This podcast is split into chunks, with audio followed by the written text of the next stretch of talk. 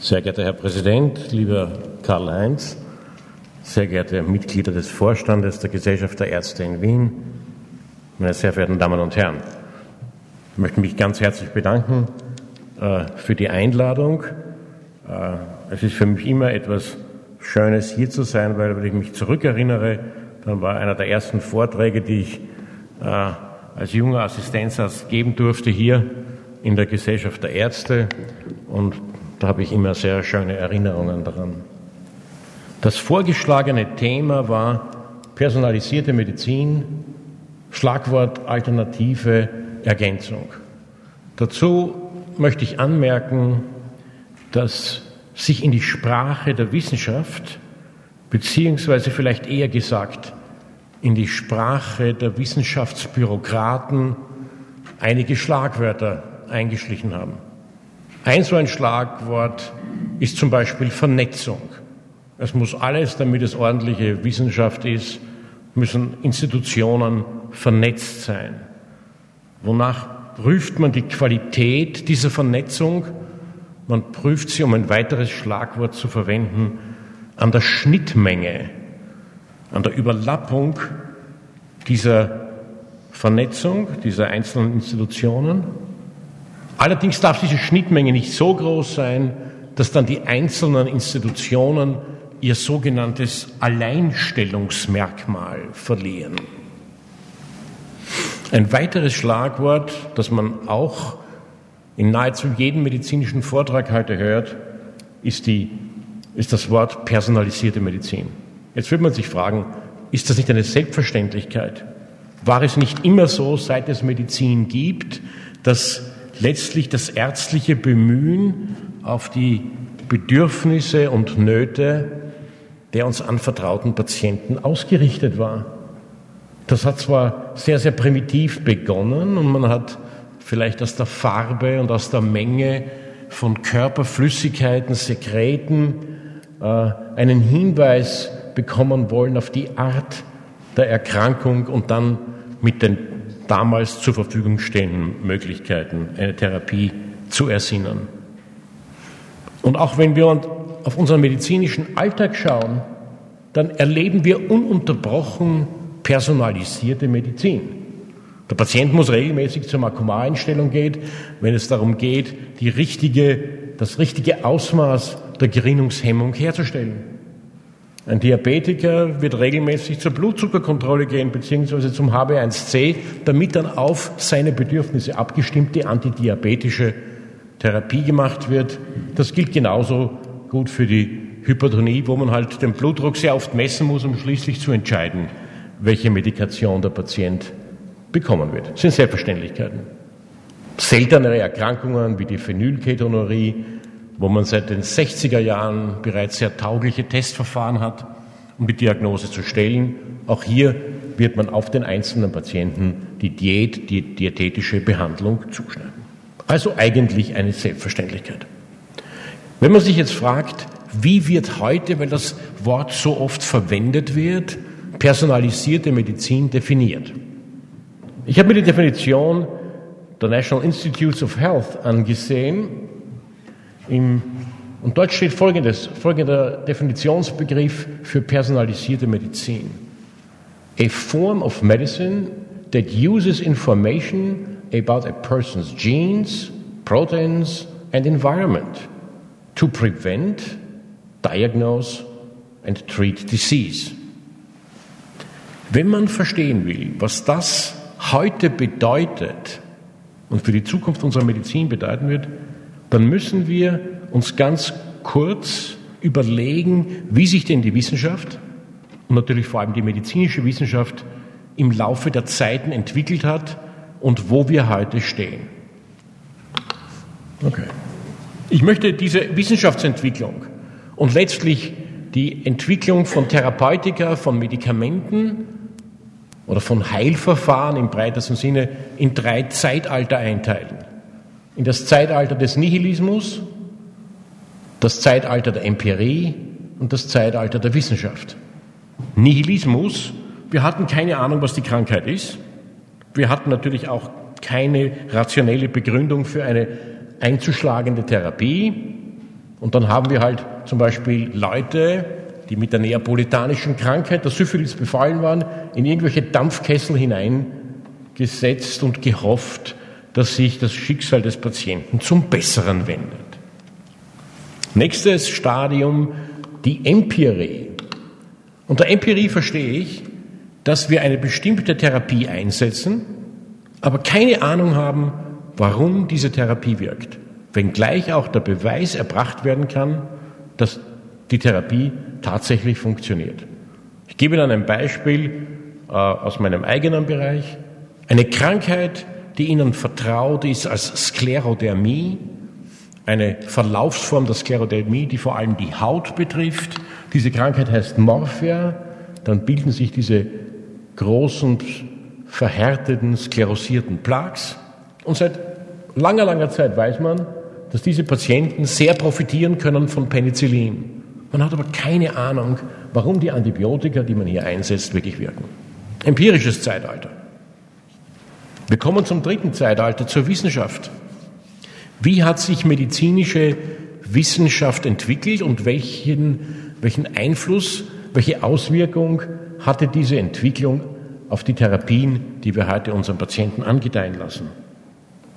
Das erste Zeitalter oder ich sollte vielleicht noch erwähnen, und das ist ja geradezu anachronistisch, wenn wir heute über personalisierte Medizin reden, dass Sir William Osler im Jahre 1892 folgenden bemerkenswerten Satz gesagt hat. Er hat gesagt, if it were not for the great variability among individuals, medicine might as well be a science, not an art. Heute werden wir verstehen, dass gerade die Variabilität unter den einzelnen Patienten die große Herausforderung für die medizinische Wissenschaft darstellt. Also er hatte hier nicht ganz recht. Von welchen äh, Faktoren ist der Fortschritt in der Medizin, was den Erkenntnisgewinn betrifft und als Folge davon natürlich auch letztlich die Umsetzung, ist von zwei wesentlichen Faktoren getrieben. Erstens vom wissenschaftlichen Spürsinn des Forschers. Und dann, und das möchte ich Ihnen anhand einiger Beispiele zeigen, vom technologischen Fortschritt. Beginnen wir vielleicht mit dem Spürsinn, mit dem Genie des Forschers. Ich glaube, das beste Beispiel überhaupt ist Semmelweis. Die Beobachtung, dass Frauen, die ihre Kinder zu Hause zur Welt bringen, viel seltener an Purpuralfieber erkranken als Frauen, die es in Krankenhäusern tun, hat ihn letztlich zur Erkenntnis gebracht, obwohl er überhaupt keine technologischen Hilfsmittel hatte, dass hier eine Übertragung eines schädlichen, letztlich die Patientin äh, zum Tod bringende äh, kontagiöse Erkrankung vorliegt. Und er hat, ohne wie gesagt, äh, Werkzeuge und Messverfahren zur Verfügung zu haben, die richtigen Konsequenzen gezogen. Gehen wir zum technologischen Fortschritt. Und da möchte ich Ihnen eine Krankheit vorstellen. Es ist ganz eigentlich nicht so wichtig, welche Krankheit es ist, aber nur ein Beispiel, wie immer zuerst die Technologie und dann einige Jahre später die Umsetzung für neue diagnostische Verfahren und letztlich für neue Heilverfahren ist. Das ist eine Krankheit, eine Hautkrankheit, die man als Pemphigus vulgaris bezeichnet.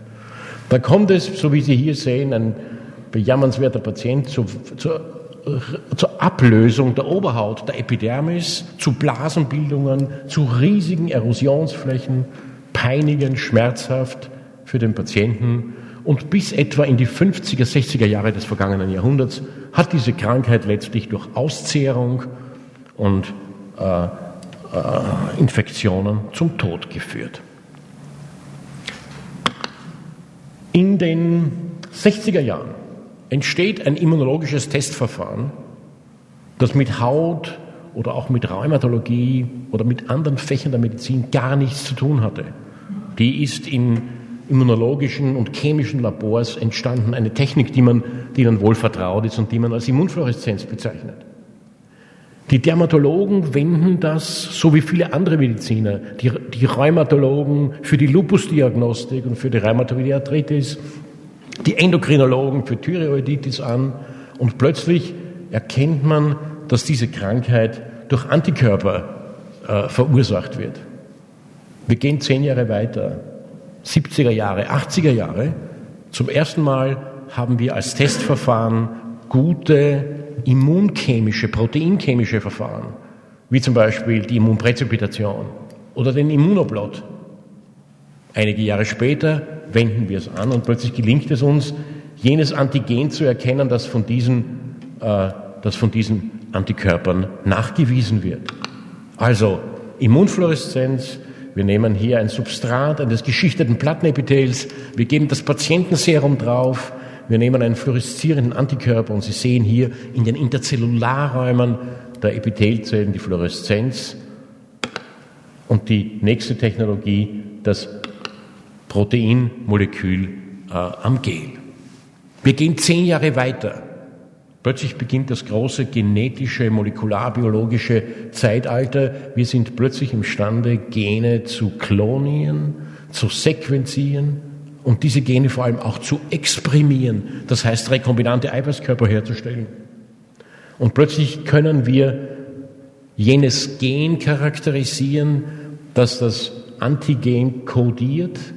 Und wenn man das tut, dann kann man auch solche Gene aus dem Genom herausschlagen. Wir gehen jetzt Ende der 90er Jahre, genetisch modifizierte Versuchstiere. Wir machen sogenannte Knockout-Mäuse, wo wir dieses Gen äh, aus den Chromosomen herausschlagen und plötzlich kriegen wir, wie man hier sieht, eine Maus, die hier um die Schnauze herum, aber auch hier um die Mamillen Erosionen entwickelt und letztlich jenes Bild, jenes klinische Bild manifestiert, das wir am ersten Bild beim Patienten gesehen haben. Wir haben jetzt ein taugliches Tiermodell und wir können Therapien entwickeln. Ein anderes gutes Beispiel ist zum, sehen Sie hier zum Beispiel die, die, die beiden Krankheiten. Auf der einen Seite die Maus und auf der anderen Seite der Mensch. Und Sie werden den Unterschied gar nicht sehen können. Die Humanpathologie und die Mauspathologie sind verdammt ähnlich. Also das sind sehr taugliche äh, Instrumente. Ein anderes Beispiel, die Schuppenflechte. Entweder diese großen inflammatorischen Plaques mit den dicken Schuppen an den mechanisch belasteten Stellen, manchmal auch an den Handflächen, die Eiterpusteln. Vor nicht allzu langer Zeit, Zeitalter des Nihilismus. Wir haben entweder Teersalben oder ähnliches draufgeschmiert. Andere sind auf die Idee gekommen, äh, in, äh, in, ähm, in Schwimmbecken Fische auszusetzen, die den Patienten die Schuppen heruntergefressen haben. Die Technologie, Nobelpreisträger George Köhler, Caesar Milstein aus Mill Hill. Zum ersten Mal ist es möglich, monoklonale Antikörper herzustellen. Wir reden wiederum von den 90er Jahren. Wir können diese Antikörper am Anfang nicht verwenden, weil sie nur aus Mauseiweißkörpern entstehen und der Mensch daher Abstoßungsreaktionen durchführt. Im Laufe der Zeit, 90er Jahre, Anfang 2000, kann man diese Mausantikörper plötzlich humanisieren, sodass nur die Antigenerkennungsstelle von der Maus bleibt. Und heute können wir überhaupt 100% reine menschliche Antikörper machen. Und plötzlich können wir die, den Morbus Crohn, inflammatorische Darmerkrankungen, wir können die Rheumatoide Arthritis und wir können auch die Psoriasis mit solchen Antikörpern sehr, sehr tauglich behandeln. Ich zeige Ihnen hier ein Beispiel. Das sind zwölf Wochen, Patient mit einer Psoriasis, die Gabe solcher monoklonaler Antikörper, hier zum Beispiel gegen den Entzündungsmediator Tumornekrose Faktor Alpha gerichtet und es kommt im Wesentlichen zur vollkommenen Abheilung. Das sind schon beeindruckende Fortschritte. Also, Hypothese, Einsatz moderner Technologie, Resultat. Meine Damen und Herren, wir sind an, an der Schwelle einer neuen Art von Forschung, die sich von dem, was ich bisher gesagt habe, relativ grundlegend unterscheidet. Bisher war sie immer noch Hypothese getrieben. Seit einiger Zeit haben wir etwas, was mir manchmal ein bisschen Schrecken einjagt. Eine Forschung, die man als informatikgetriebene Forschung bezeichnet. Die Amerikaner sagen Discovery-driven Research. Also wir wir engagieren Mathematiker, Informatiker, die von menschlicher Krankheit gar nichts verstehen und sie entwickeln uns Modelle, mathematische Modelle, Algorithmen, und wir setzen diese Algorithmen ein, machen neue Entdeckungen und finden unter Anführungszeichen durch Zufall plötzlich neue Erkenntnisse über Krankheiten. Lassen Sie mich ein Beispiel geben. Das finde ich ein, ein, sehr beeindruckendes, ein sehr beeindruckendes äh, Manuskript. Unter vielen Entzündungsmediatoren, unter sogenannten Zytokinen, gibt es ein Zytokin, das nennt sich Interleukin 10. Von diesem Interleukin 10 wusste man, es ist ein helikales Zytokin.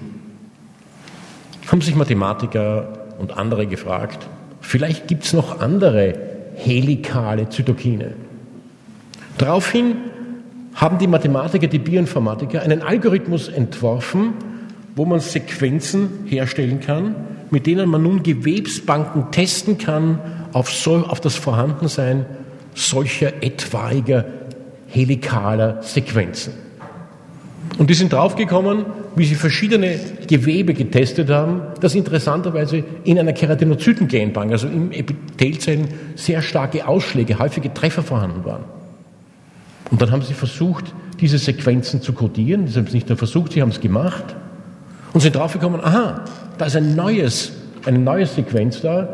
Die haben sie genannt Interleukin 20. Ich habe Ihnen gezeigt, man kann heute die Gene exprimieren. Man hat das rekombinante Molekül gemacht. Man hat Interleukin 20 transgene Mäuse hergestellt, das heißt in einer Maus dieses Gen überexprimiert und plötzlich kommt man drauf, diese Mäuse schauen aus, wie wenn sie Psoriasis hätten. Und heute ist für die pharmazeutische Firma Interleukin 20 ein hochinteressantes Kandidatenmolekül für neue Therapien der Psoriasis. Also, es war nicht mehr der Ursprungsansatz, ich möchte draufkommen, was primär verantwortlich ist für die Hyperproliferation der Epidermis. Bioinformatiker haben quasi durch Zufall einen Treffer gemacht und zu neuen therapeutischen Ansätzen geführt. Diese Art der personalisierten Medizin, der durch diesen, durch diesen Quantensprung, durch diesen methodologischen Quantensprung entstanden ist, der hat natürlich vor allem für die Onkologie unglaubliche Auswirkungen. Lassen Sie mich wieder einige Beispiele aus meinem Bereich geben. Äh, mit äh, äh, einer äh, Definition, die mir äh, auch wichtig erscheint am Anfang, was ist die genaue Krebsdefinition? Unter einer Gewebsneubildung versteht man eine abnorme Gewebsmasse, deren Wachstum das eines normalen Gewebes überschreitet und völlig unkoordiniert davon abläuft. Das exzessive Wachstum bleibt auch bestehen, nachdem der ursprüngliche Wachstumsstimulus entfernt wurde. Was sind Risikofaktoren für Krebs, in dem Fall für den Hautkrebs, und das gilt aber für andere Formen genauso? Eine genetische Veranlagung, Umwelttoxine, früher mal zum Beispiel das Arsen, heute halogenierte Kohlenwasserstoffe, wie Sie wissen, natürlich Immunsuppression, Transplantationssituation, ionisierende Strahlung, humane Papillomviren. Hier haben Sie ja vor, einiger, vor kurzer Zeit äh, den Vortrag vom Nobelpreisträger Harald Zuhausen gehört. Ultraviolette Strahlung. Wenn diese Faktoren einzeln oder in Kombination zusammenkommen, dann wird hier die Epidermis mit diesen, mit diesen Toxinen, mit diesen Noxen bombardiert und es kommt letztlich zur Ausbildung von Krebs. Weißer Hautkrebs, wie beispielsweise das Basaliom und das Plattenepithelkarzinom, schwarzer Hautkrebs, das Ihnen wohlvertraute Melanom. Was tun wir therapeutisch? Was taten wir bisher? Was tun wir gegenwärtig? Und was werden wir in der Zukunft tun? Basaliom, die häufigste Form des Hautkrebses, entwickelt sich in der Basalschicht der Oberhaut die Risikofaktoren sind wohlbekannt, genetische Faktoren, eine hohe kumulative UV-Belastung, Arsenanamnesen, ein Tumor, der insofern interessant ist, als er kein echter Krebs ist, als er zwar progressiv wächst, aber nur sehr, sehr selten, sogar äußerst selten metastasiert. Eine Prognose, die selten lebensbedrohend ist, aber oft und manchmal, wenn der Patient indolent ist und den Tumor wachsen lässt, zur Entstellung führt, zu Blutungen, manchmal aber auch durch progressive Gewebszerstörung, äh, Attacke gegen die Orbiter, gegen die Nase, gegen die Lippe letztlich doch auch tödlich sein kann. Also Basaliome. Was hat man bisher getan? Die Therapie war wohl bekannt. Man hat sie herausgeschnitten, man hat sie manchmal bestrahlt. Wenn sie sehr klein und oberflächlich waren, hat man sie mit flüssigem Stickstoff kryotherapiert. Dann hat man versucht, mit Interferon Immuntherapien zu machen oder mit anderen. Und dann hat man sich überlegt, könnte man diesen Tumor attackieren, indem man molekulare Ziele äh, ins Visier nimmt? Kann man unter Umständen Signaltransduktionswege inhibieren, die für diesen Tumor spezifisch sind? Es gibt Patienten, die haben nicht ein Basaliom und nicht fünf, die haben 100, 200 an der Oberfläche. Und die Patienten haben das sogenannte Gorlin-Syndrom, auch genannt Basalzell-Nevus-Syndrom. Und bei diesem, bei diesen Patienten, bei diesen gar nicht so, natürlich selten, aber nicht so seltenen, ich würde schätzen, in ganz Österreich gibt es vielleicht so 30, 35 Personen mit Gorlin-Syndrom. Bei diesen Patienten hat man herausgefunden, was wirklich molekular bei dieser Krebsform läuft. Ich zeige Ihnen hier ein, ein, ein Schema über einen Signaltransduktionsweg, den man als Hedgehog Pathway bezeichnet. Im Wesentlichen geht es darum, dass man im Zellkern Ereignisse induziert, die letztlich zur Proliferation führen. Dieser Signaltransduktionsweg, der darf aber nicht dauernd beschritten werden, sonst kommt es ja zur unkontrollierten, ununterbrochenen Transkription von Targetgenen. Also in Wirklichkeit darf dieser Weg nur angetreten werden, wenn der Ligand, und dieser Ligand heißt Hedgehog, wenn der bindet und er ihn in Gang, also in, in, äh, in den Gang setzt. Darum haben wir hier in der normalen Situation, wir alle, die wir hier sitzen hoffentlich, einen natürlichen Inhibitor, der es gar nicht erlaubt, dass unter einer normalen Situation dieser Weg angetrieben wird. Also dieses Gen, das den Namen Patchett trägt, ist ein natürlicher Inhibitor jenes Weges. Bei diesen Patienten mit Basalzell-Nebel-Syndrom ist sehr häufig eine Mutation in diesem Patch-Gen vorhanden, sodass die supprimierende Wirkung von Patch auf diesen Weg nicht mehr eintreten kann. Und die Folge davon ist unkontrollierte Proliferation. Sehr beachtenswert, ein Manuskript, das im Dezember vergangenen Jahres im New England Journal erschienen ist, von solchen Patienten mit sehr, sehr aggressiven Basaliomen, die letztlich auch chirurgisch nicht mehr sanierbar waren.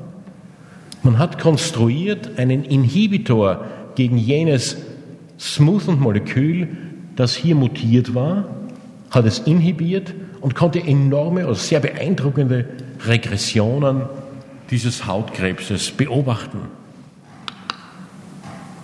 Etwas Ähnliches lässt sich auch am Beispiel des Plattenepithelkarzinoms zeigen. Ich gebe Ihnen hier ein Beispiel von einem Tumor im Kopf-Hals-Bereich, Ähnliches könnte ich Ihnen zeigen für das Mammakarzinom, ähnlich könnte ich, könnte Ihnen zeigen für das Ovarialkarzinom und für andere, für das Kolonkarzinom. Äh, hier ein sehr, sehr aggressives Plattenepithelkarzinom. Äh, Sie wissen, ein Krebs, der von den hornbildenden Zellen ausgeht, der destruktives, sich durch destruktives Wachstum und lymphogene Metastasierung auszeichnet, mit den hier angeführten Risikofaktoren häufiger auch humane Papillonviren. Wir wissen heute, Tonsillenkarzinome beispielsweise bis zu 15, 20 Prozent durch humane Papillonviren verursacht. Warum kommt zu dieser unkontrollierten Proliferation? Weil Krebszellen manche Wachstumsfaktorrezeptoren, wie zum Beispiel den Epidermal Growth Factor, den epidermalen Wachstumsfaktor, oder auch den transformierenden Wachstumsfaktor, Transforming Growth Factor, in überreichem Maße exprimieren. Der Patient kam zu uns, äh, chirurgisch nicht mehr sanierbar, äh, mit jenem klinischen Bild. Äh, nahezu eine massive Gesichtseinschränkung, nahezu Blindheit, ein Tumor, der die Orbiter infiltriert. Das war ein Zustand nach bereits mehreren Operationen und Strahlentherapien und es kam immer wieder zum Rezidiv und letztlich zu einer massiven äh, Invasion der Augenhöhle. Äh, und Sie sehen das auch hier äh, auf diesem Bild sehr, sehr deutlich, die, die, die Tumormassen, die sich hier darstellen. Er ist dann noch weiter bestrahlt worden. Das Ganze hat sich noch mehr verschlechtert. Sie sehen, wie das Auge fast aus der Orbita herausgedrückt wird.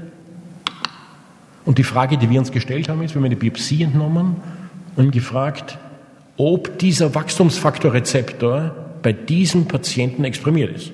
Es gibt eine Vielzahl von Molekülen, die, hier der, die für das Wachstum verantwortlich sind. Wir haben gefragt, ob der Patient diesen EGF-Rezeptor an der Oberfläche der Tumorzellen exprimiert. Und wie Sie hier sehr schön sehen, durch eine Immunperoxidase-Färbung, dann sehen Sie hier die, die Tumorinseln in Braun sehr, sehr deutlich dargestellt. Wir haben also gewusst, aha, es ist hier sehr wahrscheinlich, dass das Wachstum dieses Tumors über den EGF-Rezeptor getrieben wird.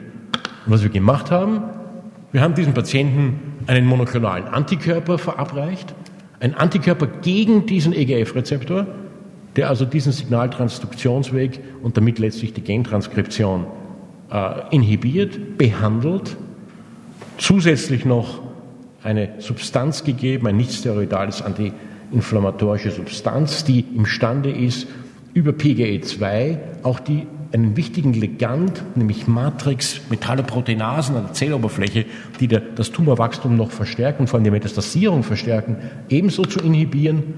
Und dann sieht man, dass hier eine recht beeindruckende Rückbildung jener Tumormassen stattgefunden hat. Das war ein temporäres, ein vorübergehendes Ereignis, aber es hat immerhin den Patienten für vier Monate eine beträchtlich verbesserte Lebensqualität gebracht. Das war immer noch, wenn Sie so wollen, Genetik. Heute beginnen wir oder sind wir eingetreten ins Zeitalter der Genomik. Was können wir damit machen? Wir haben nicht mehr die Angelrute in der Hand, wo wir ein einzelnes Gen herausfischen, so wie ich es Ihnen hier gezeigt habe. Wir haben riesige Netze, weil wir Sequenzierungsmaschinen haben, die es uns erlauben, von Einzelpersonen die Genome durchzusequenzieren, in einer unglaublich raschen Art und Weise, wo wir nicht mehr Substraktionsbibliotheken brauchen, wo wir durch, durch, durch äh, Sequenzierungsverfahren das sehr rasch erreichen können. Man nennt das GWAS oder Genome-Wide Association Studies. Und das hat uns in ein neues Zeitalter geführt. In ein Zeitalter der Systembiologie und je nachdem, ob wir jetzt das gesamte Genom charakterisieren wollen, nennen wir es Genomik wenn wir all die Boten-RNAs, die Messenger-RNA äh, einer bestimmten Zelle oder eines bestimmten Gewebes darstellen wollen, Transkriptomik, Proteomik für die Eiweißkörper, Metabolomik für andere Stoffwechselprodukte, Lipidomik für die, für die Fette und Nutrigenomik, Einfluss bestimmter Nahrungsmittel auf die Genexpression. Was bedeutet das im klinischen Alltag? Was tun wir derzeit? und was werden wir in Hinkunft mit, diesen, mit dieser neuen Systembiologie tun. Zuerst einmal die Herstellung von Krankheitssignaturen. Für jene von Ihnen, die nicht ganz vertraut sind mit der Methodologie, hier in sehr vereinfachter Weise ein Schema, wie man das tut. Nehmen wir an, wir haben zwei Arten von Geweben oder Zellen. Eine normale Zelle von einer gesunden Person, von mir aus ein Leukozyt, und auf der rechten Seite ein Leukozyt von einer kranken Person. Und wir wollen draufkommen, warum ist dieser Leukozyt abnormal? Und wir suchen jetzt, oder wir stellen die Frage, ob bestimmte Gene in dieser kranken Zelle entweder verstärkt exprimiert sind oder vermindert exprimiert sind. Was macht man dazu? Man isoliert sich aus dem gesunden Gewebe und aus dem kranken Gewebe. Die Boten-RNA ist die Messenger-RNA. Wir schreiben sie hinüber in die cDNA, in die Komplementär-DNA. Und dann hängen wir an die normale DNA, oder nochmal cDNA, einen grünen Farbstoff. Und an die RNA der Krankenzelle einen roten Farbstoff. Wenn also jetzt in der gesunden Zelle und in der kranken Zelle gleiche Mengen oder identische oder nahezu gleiche Mengen von einem bestimmten Transkript da sind, dann wird die Mischfarbe gelb eintreten, wie Sie es hier sehen. Gelb. Dann wird es aber auch einzelne Situationen geben, wo viel mehr von der gesunden RNA da ist, von irgendeinem Gen in der gesunden RNA da ist, als in der Krankenzelle. Wir werden daher eine grüne Signatur kriegen. Und dann wird es andere Gene geben, die in der Krankenzelle vermehrt da sind. Und wir werden nicht mehr eine gelbe, sondern eine rote Signatur kriegen. Wir können also eine Genkarte aufstellen und genau sagen, die und die Gene sind unterexprimiert, die und die sind überexprimiert und daraus kann ich nun Krankheiten besser diagnostizieren. Oder zumindest so wünscht man sich das. Ich glaube, alle, die wir hier sind, wir sind erzogen worden und ich hoffe, dass diese Erziehung auch noch weitergeht, dass wir aufgrund des klinischen Bildes, klinische Diagnostik, gerade die Stärke der Wiener Schule war immer die, das klinische Bild, die, die, manchmal die Angst, die ich habe, aber gleichzeitig auch die Faszination, schaut dann so aus, dass ich von einem Patienten ein Gewebe entnehme, ich weiß nicht mehr, welche Symptome er hat. Ich kann auch aufgrund des klinischen Bildes bin ich nicht mehr so gut ausgebildet, dass ich sagen kann, aha, klinisch schaut mir das so aus. Ich nehme Blut ab oder nehme ein anderes Gewebe und mache Signaturen. Das ist zum Beispiel die Signatur von Patienten mit einer Bindegewebskrankheit, dem systemischen Lupus erythematodes. Eine SLE-Signatur. Schauen Sie sich nur die Farben an. Wir schauen hier die Gesunden an Blut und hier Lupus und auf der rechten Seite Patienten mit einer, mit einer Arthrose, einer Arthritis, die nicht durch den Lupus bedingt wurde. Und plötzlich sehen Sie, dass sich das Farbenspektrum hier völlig verändert im Bereich der Interferongene, im Bereich der T-Zellgene ein völlig anderes Bild. Der Computer liest das noch und spuckt aus die Diagnose systemischer Lupus erythematodes. Krankheitsprognosen das tun wir bereits. Das tun wir auch hier. Äh, das beste Beispiel für mich, ich glaube, dort, wo wir den größten Fortschritt gemacht haben, sind sicherlich die Lymphome. Und ich, die Onkologen und vor allem die Hämato-Onkologen wissen, da gibt es bestimmte Lymphome, diffuse large B-Cell Lymphomas, die auch in der Histologie bei mehreren Patienten vergleichbar ausschauen. Man macht die Diagnose, da kommt man drauf, Manche Personen haben einen eher günstigen Krankheitsverlauf, man, andere wieder einen, einen äh, progressiven Krankheitsverlauf. Also eine werden, können letztlich geheilt werden, andere werden an dieser Krankheit sterben und man wird, wenn man die Diagnose stellt, sich überlegen, welche Therapie schlage ich jetzt ein? Gehört der Patient in die eher äh, in, in jene Gruppe mit niedrigem Risiko oder in die Hochrisikogruppe? Und jetzt schauen Sie sich wiederum das Farbenspiel an, das ich Ihnen zuerst gezeigt habe. Hier links die, die Person die Gruppe, vielleicht nicht immer geheilt, aber doch mit einer guten Prognose, cured, und hier auf der rechten Seite mit der progressiven Erkrankung, fatal refractory. Und dann schauen wir uns all diese Gene an und dann sehen Sie hier fast ein, ein äh, ähm, asymmetrisches Bild. Auf der einen Seite hier jene Gene, die äh, in Rot dargestellt sind, sehr, sehr zahlreich auf der linken Seite, hingegen die Zahl der roten Punkte auf der rechten Seite viel geringer und genau das umgekehrte Bild, äh, fast spielbildlich, hier die Anhäufung der roten Punkte auf der rechten Seite. Das ist heute bereits Alltag. Nicht Alltag irgendwo am Land und in Distriktkrankenhäusern, aber an Schwerpunktkrankenhäusern wird das getan. Sehr personalisiert. Therapieüberwachung. Ein Beispiel aus den Infektionskrankheiten. Wir sind heute Gott sei Dank in der, in der glücklichen Lage, dass wir eine bis vor nicht allzu langer Zeit todbringende Erkrankung wie die HIV-Infektion und AIDS ganz gut behandeln können. Und wir überlegen uns immer, welche Medikamente setzen wir ein. Und man kann nicht einfach die Dreierkombination, die wir zur Verfügung haben, einfach planlos jedem geben, weil da wird man unangenehme Überraschungen erleben.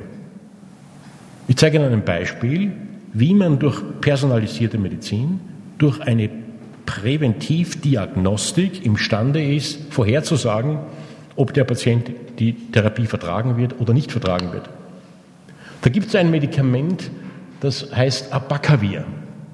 Und Abacavir kommt gemeinsam mit zwei anderen nukleosidischen äh, Inhibitoren der reversen Transkriptase in einer sehr häufig verwendeten AIDS-Medikation vor, nennt sich Trizivir.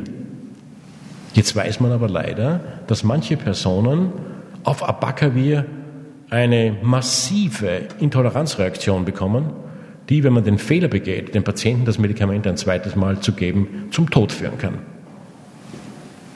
Man ist draufgekommen, dass man durch eine bestimmte genetische Testung, die man vorher macht, wenn man sieht, dass der Patient einen bestimmten genetischen Haplotyp, hier im MHC, im, im Haupthistokompatibilitätslokus hat, dass man durch diese genetische Typisierung vorhersagen kann, ob der Patient eine, eine, eine Überempfindlichkeit und eine Unverträglichkeit auf Abacavir äh, entwickeln wird oder nicht.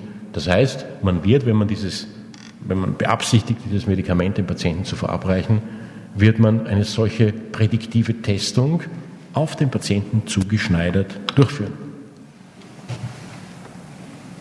Und jetzt vielleicht noch ein Beispiel, äh, wo ich Ihnen zeigen werde, dass wenn man, wenn man diese Testmethoden nicht durchführt, sondern einfach Therapien verabreicht, ohne zu wissen, werden sie wirken oder nicht wirken, dass man dem Patienten sogar Schaden zufügen kann.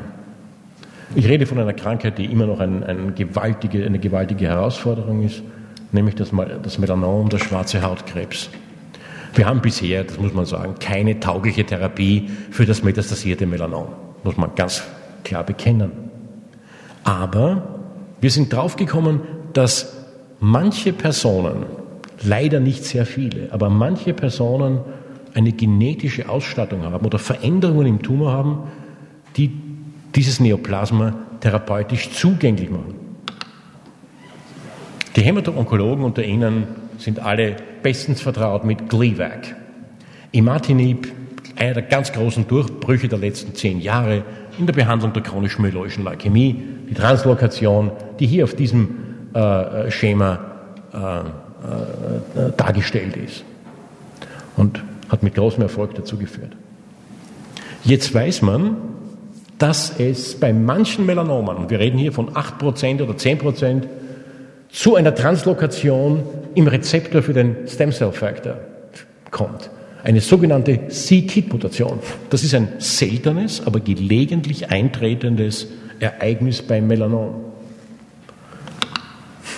Und dann, wenn man das weiß, wenn man den Patienten, der an einem Melanom erkrankt ist, wenn man solche, äh, eine Testung durchführt auf die KIT-Mutation und man stellt fest, ja, bei dem Patienten ist sie da, dann kann man durch die Vergabe von Gleevec bei diesen Patienten oft spektakuläre Remissionen erreichen, so wie Sie es hier auch auf diesen Bildern sehen. Und jetzt noch ein Beispiel, ich bleibe beim gleichen Tumor, wie man dem Patienten Schaden zufügen kann, wenn man solche Testungen nicht durchführt.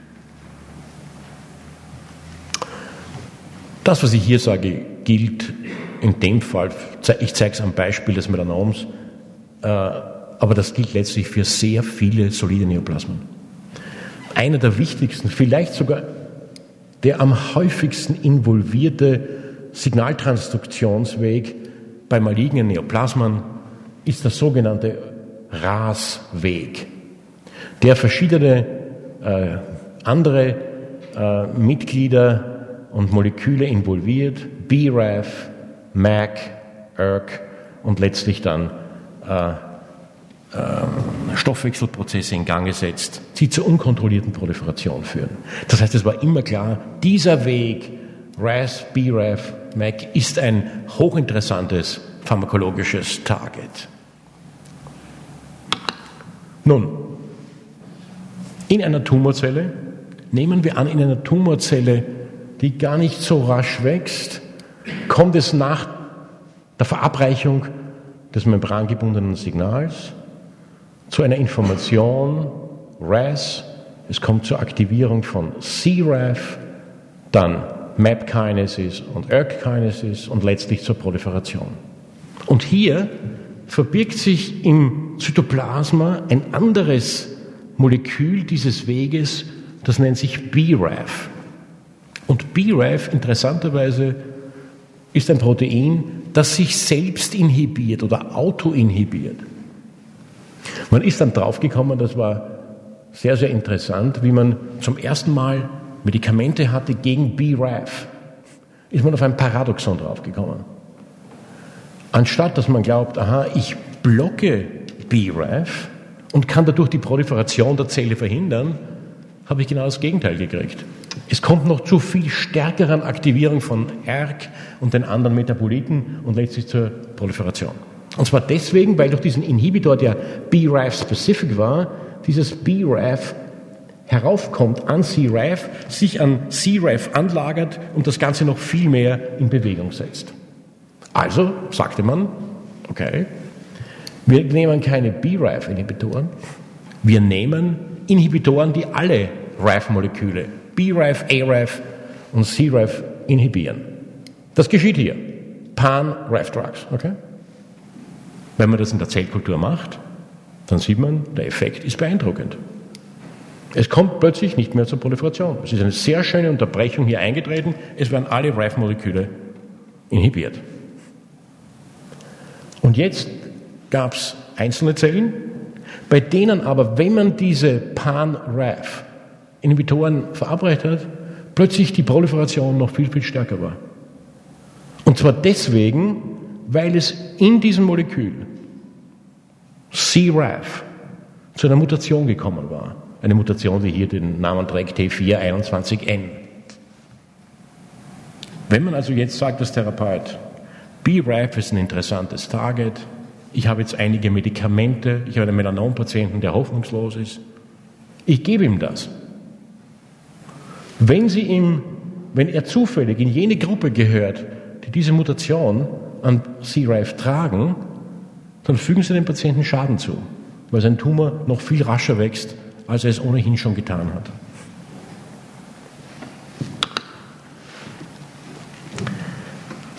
Ich möchte ganz kurz zu sprechen kommen auf die Bedeutung der personalisierten Medizin in der, in der Vorhersage, in der, in der Prognose, in der Prädiktion von Krankheiten. Äh, tut man seit längerer Zeit. Äh, bei Krankheiten wie der, also genetisch wie der Chorea, der Faktor 5 Leiden, äh, Mutation und dem Auftreten tiefer Thrombosen. Sie kennen die BCIA 1-2-Story beim Mammakarzinom und beim Eierstockkrebs. Und bei der Thalassämie ist es genauso möglich. In meinem Bereich sind wir konfrontiert mit einer fürchterlichen erblichen Hautkrankheit, die man am liebsten in Utero diagnostiziert, eine Krankheit, die man als Epidermolysis bullosa rezidivans und einer rezessiven Form äh, bezeichnet wo es zur Erosion praktisch an der gesamten Extremität kommt, dann bildet sich als Reparation Granulationsgewebe, die Epidermis wächst drüber, die Kinder kriegen Syndaktilin, das passiert auch im Esophagus, sie können nicht mehr schlucken, meistens sterben sie im, im zweiten Lebensjahrzehnt. Warum passiert das? Deswegen, weil jene Moleküle, jene Ankermoleküle, die die Epidermis, wie hier schematisch dargestellt, mit der Dermis verbinden. Das sind diese hier, die Sie hier sehen. Die nennt man Ankerfasern, weil sie eben die beiden Strukturen verankern. Und bei dieser Krankheit besteht eine Mutation in diesem Kollagentyp 7 und deswegen kommt es zur Ausbildung von diesen Blasen. Was kann man heute machen? Man kann heute sich Konstrukte bauen mit einem funktionstüchtigen Kollagentyp 7, einer cDNA, und das hat man zumindest dort gemacht, wo man ein humanisiertes Hautmodell genommen hat, also auf eine immundefekte Maus menschliche Haut mit der Krankheit drauf transplantiert hat. Und dann kann man sehr schön sehen, Typ 7 Kollagen, das ist die Normalsituation. Hier ist die Epidermis, hier die Dermis. Mit Immunfluoreszenz haben wir hier die Ankerfasern gefärbt. Und dann sieht man schön die grüne Farbe zwischen Epidermis und Dermis. Hier ist das Molekül da. Bei der Krankheit hingegen, dort wo es zur Blase kommt, fehlt dieses Typ-7-Kollagen komplett. Wenn wir jetzt das Genkonstrukt in die Haut einbringen, dann kommt es dazu, dass dieses Trypsin-Kollagen nachgewiesen wird und man kann aus einer defekten, aus einer defekten Haut eine wieder normal adherierende Epidermis generieren.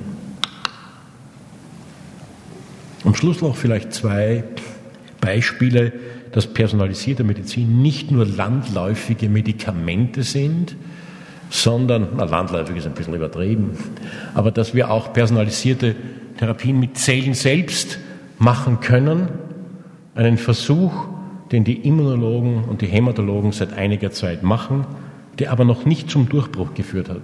Obwohl ich glaube, dass es, oder er hat zum Durchbruch geführt im Versuchstier, aber nicht beim Menschen. Wir haben noch nicht gelernt, wie wir die Erkenntnisse aus der Maus auf den Menschen übertragen können, wo man versucht, Krebsvakzinen herzustellen, ähm, Impfstoffe gegen Krebs, die auf den einzelnen Patienten zugeschnitten sind. Dazu verwendet man häufig Zellen, die besonders stark das Immunsystem antreiben können und aktivieren können. Man nennt solche Zellen dendritische Zellen. Also die Idee ist, und das kann man machen, das ist gar nicht so schwierig, durch Lagopharese gewinnt man große Mengen weißer Blutzellen, man isoliert sich die dendritischen Zellen und dann kann man einen Tumor hernehmen, den quasi zerschnipseln und dann diese, diese Tumorlysate mit die dendritischen Zellen mit diesen Tumorlysaten behandeln und dann den Patienten zu injizieren. Das Ganze ist ein bisschen zu primitiv noch.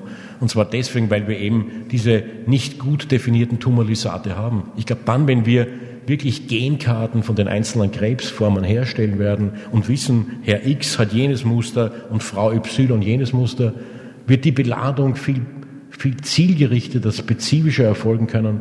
Und ich erwarte mir durchaus, dass wir in der nächsten Dekade auch mit dieser Therapieform einen Durchbruch sehen werden.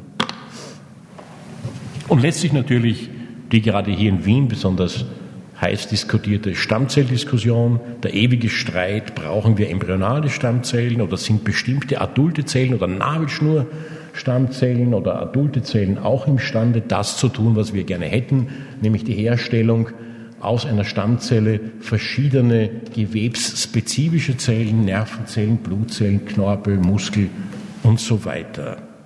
Wir sind noch nicht dort, aber äh, wenn ich mir überlege, die ganz großen Durchbrüche in der Forschung der letzten drei, vier Jahre, dann würde ich doch sagen, war es der Versuch, adulte Zellen, die also bereits differenziert sind, durch die Einbringung bestimmter Transkriptionsfaktoren wieder auf ein Stammzellniveau zurückzuführen.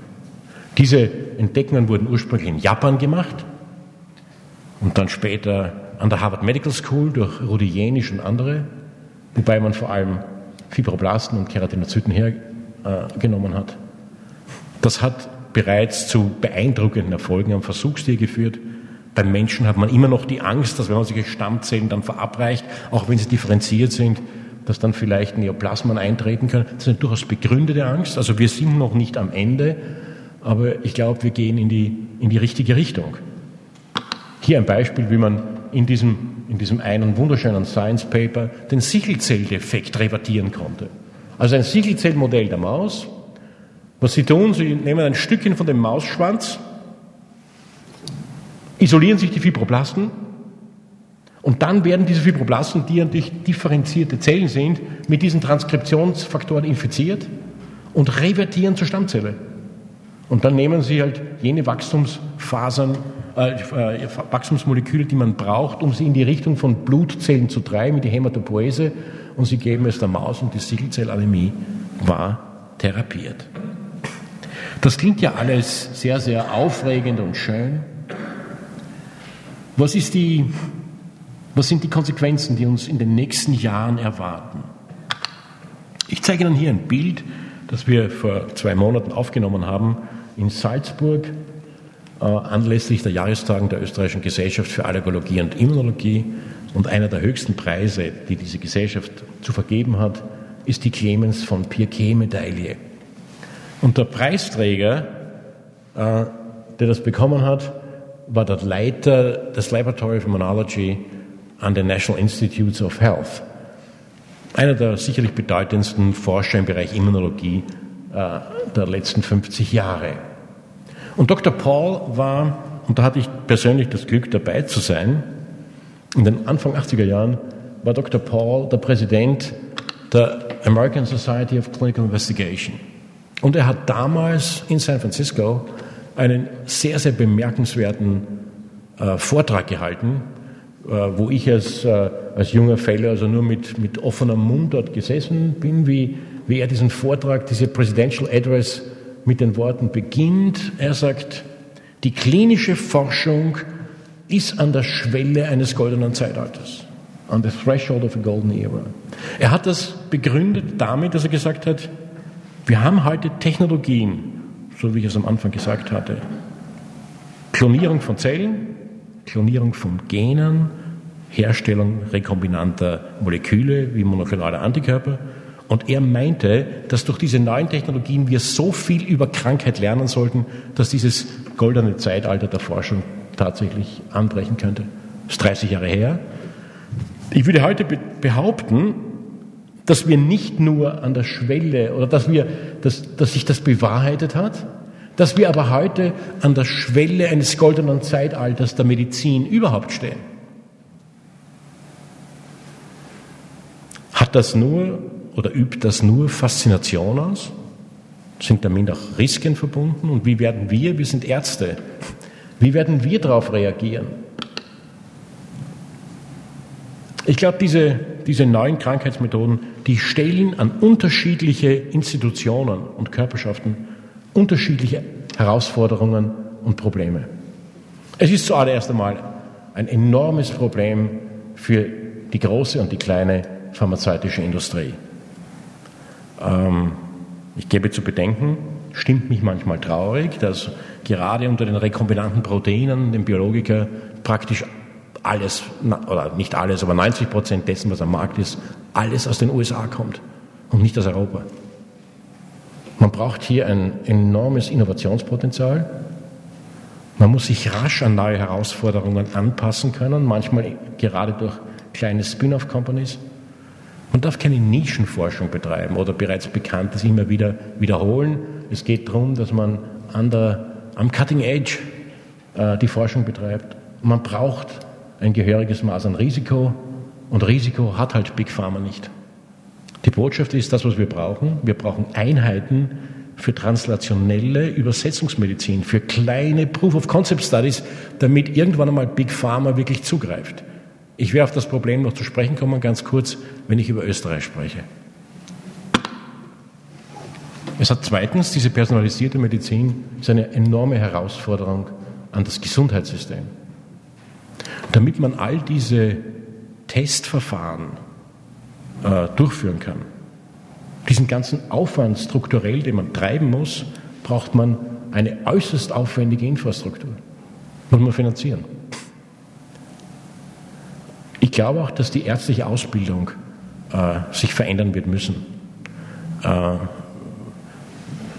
ich sehe mit großer, mit großer, auf der einen Seite Freude, auf der anderen Seite mit ein bisschen Skepsis, wenn ich sehe, dass, äh, wenn ich mir das Curriculum der Studenten in den Anfangssemestern anschaue, wo äh, sie keine so intensive naturwissenschaftliche Ausbildung oft bekommen, dafür so Vorlesungsreihen wie Haut und Sinne, das ist nicht schlecht. Aber bevor man über Haut und Sinne redet, muss man über, über Wissenschaft reden. Also ich glaube, wir brauchen eine gute wissenschaftliche Ausbildung.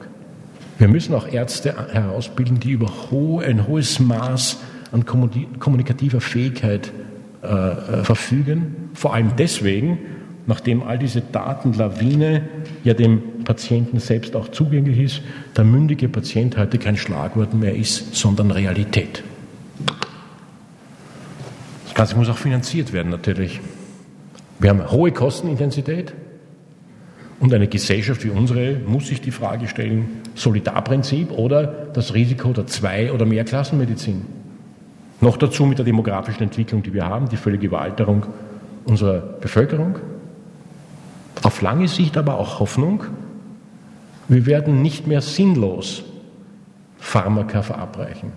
Wir werden dann auch nicht mehr die von uns selbst verursachten unerwünschten Wirkungen behandeln müssen, weil wir vorher wissen werden, ob der Patient ansprechen wird oder nicht ansprechen wird. Und letztlich kommen dazu ethische, psychologische und soziale Gesichtspunkte. Wir haben hier, wenn es hier um persönliche Daten geht, Datenschutzprobleme, das muss uns klar sein. Kann man das an den Arbeitgeber weitergeben, Versicherungsträger? Kann es zur genetischen Diskriminierung kommen? Schlimm ist es auch, wenn man in nicht allzu ferner Zukunft, wenn wir alle Patienten sein werden, schon als Kinder werden wir alle Patienten sein, weil es Karten von uns gibt, Genkarten, und wir werden ein lebenslanger Patient, weil wir wissen werden, dass wir aufgrund jener Mutation, jenes Polymorphismus ein erhöhtes Risiko für das, das und das haben werden. Und mit dem rennen wir das ganze Leben dann herum. Dass hier Ärzte und Ärztinnen gefordert sind, solche lebenslange Patienten dann zu begleiten? Haben wir überhaupt noch das Recht auf Eigenverantwortung? Oder kann man uns, wie das heute in diesem sehr provokativen Buch, das vor kurzem erschienen ist, von Julie C., äh, kann man uns dann, wenn wir uns quasi nicht ordentlich verhalten, das sind so, so George Orwell-artige Fantasien, wird man uns bestrafen, wenn wir uns gesundheitsschädlich verhalten und wird man uns dann vielleicht auch die, unseren Arbeitsplatz gefährden? Werden wir dann einfach verpflichtet zu lebenslanger Vorsorge und zur Gesunderhaltung? Das sind große Probleme. Was meine ich also? Ich glaube, dass wir weiterhin noch auf lange Sicht die unspezifisch wirkenden Allheilmittel wie Aspirin und ähnliches weiterhin verwenden werden in der Behandlung eher leichterer und transienter Erkrankungen. Und zwar nicht nur aus medizinischen und nicht nur aus wirtschaftlichen, auch aus ethischen Gründen. Die personalisierte Medizin, die ich heute ein bisschen so in einzelnen Punkten schlagwortartig äh, ansprechen wollte, also diese personalisierte Medizin, die Ungleiches nicht länger gleich behandelt, die wird daher die bisher erfolgreich angewandten Diagnostik und Therapeutika nicht ersetzen, sondern die standardisierte Versorgung punktuell ergänzen. Sind wir hier gewappnet? Schaut man sich unsere Stadt medizinisch ein bisschen genauer an, dann können wir auf der einen Seite erkennen, dass wir in den letzten 20, 30 Jahren äh, sehr, sehr starke und produktive Clusters sowohl im Bereich der Krankenanstalten als auch im Bereich der Forschungszentren haben. Im Forschungsbereich zum Beispiel dieser enorm starke dritte Bezirk mit IMBA, IMP, Bohrgasse, Intercell, GMI und daneben das Rudolf-Spital und gleichzeitig auch einige Spin-off-Companies. Im neunten Bezirk das Allgemeine Krankenhaus, daneben jetzt das Forschungsinstitut der Akademie, das Zentrum für molekulare Medizin. Also da entsteht schon was. Die Boltzmann-Gesellschaft. Böhringer Ingelheim, noch präsent, ich hoffe noch lange. Novartis leider verschwunden. Aber was geht mir ab? Mir geht beispielsweise ab, dass es bis zum heutigen Zeitpunkt in der Förderung klinischer Forschung im Unterschied zu nahezu allen Ländern Westeuropas in Österreich kein klinisches, keine klinische Forschungsförderung gibt. Wir haben ein, ein starkes, äh, äh einen starken ähm, Körperschaft, nämlich den FWF, der Forschungsfonds, der Grundlagenforschung fördert. Aber wir haben nicht diese großen Netzwerkprogramme, die man in Deutschland zum Beispiel hat für Sepsis, für Hepatitis, also für klinische Probleme, wo von der Grundlagenforschung bis zu den Patientenorganisationen alles gefördert wird und, und die, die klinische Forschung. Sowas gibt es in Österreich gar nicht. In Österreich kann man kein Geld kriegen für ordentliche klinische Forschung. Wir sind völlig industrieabhängig. Äh, ich habe erst heute Vormittag den, den ähm, Präsidenten des Europäischen Forschungsraums getroffen, den Herrn Wienacker, der einen Vortrag heute gegeben hat an der Veterinärmedizin Medizin über den Europäischen Forschungsraum. Und da hat er auch das Problem personalisierte Medizin angesprochen und sagt mir, dass jetzt allein zum Beispiel Bayern, ja nicht so ganz unterschiedlich groß von Österreich, 40 Millionen Euro einsetzt, um die Infrastrukturen für das, was ich gerade zuerst gemeint hatte, zur Durchführung von personalisierter Medizin machen. Wir reden davon, aber letztlich tun wir nichts und es ist hoch an der Zeit. Also äh, einerseits auf die österreichische Ingenuität vertrauend, aber auch mit ein bisschen Skepsis, ja, wahrscheinlich können wir es auch machen. Äh, ich bedanke mich für Ihre Aufmerksamkeit.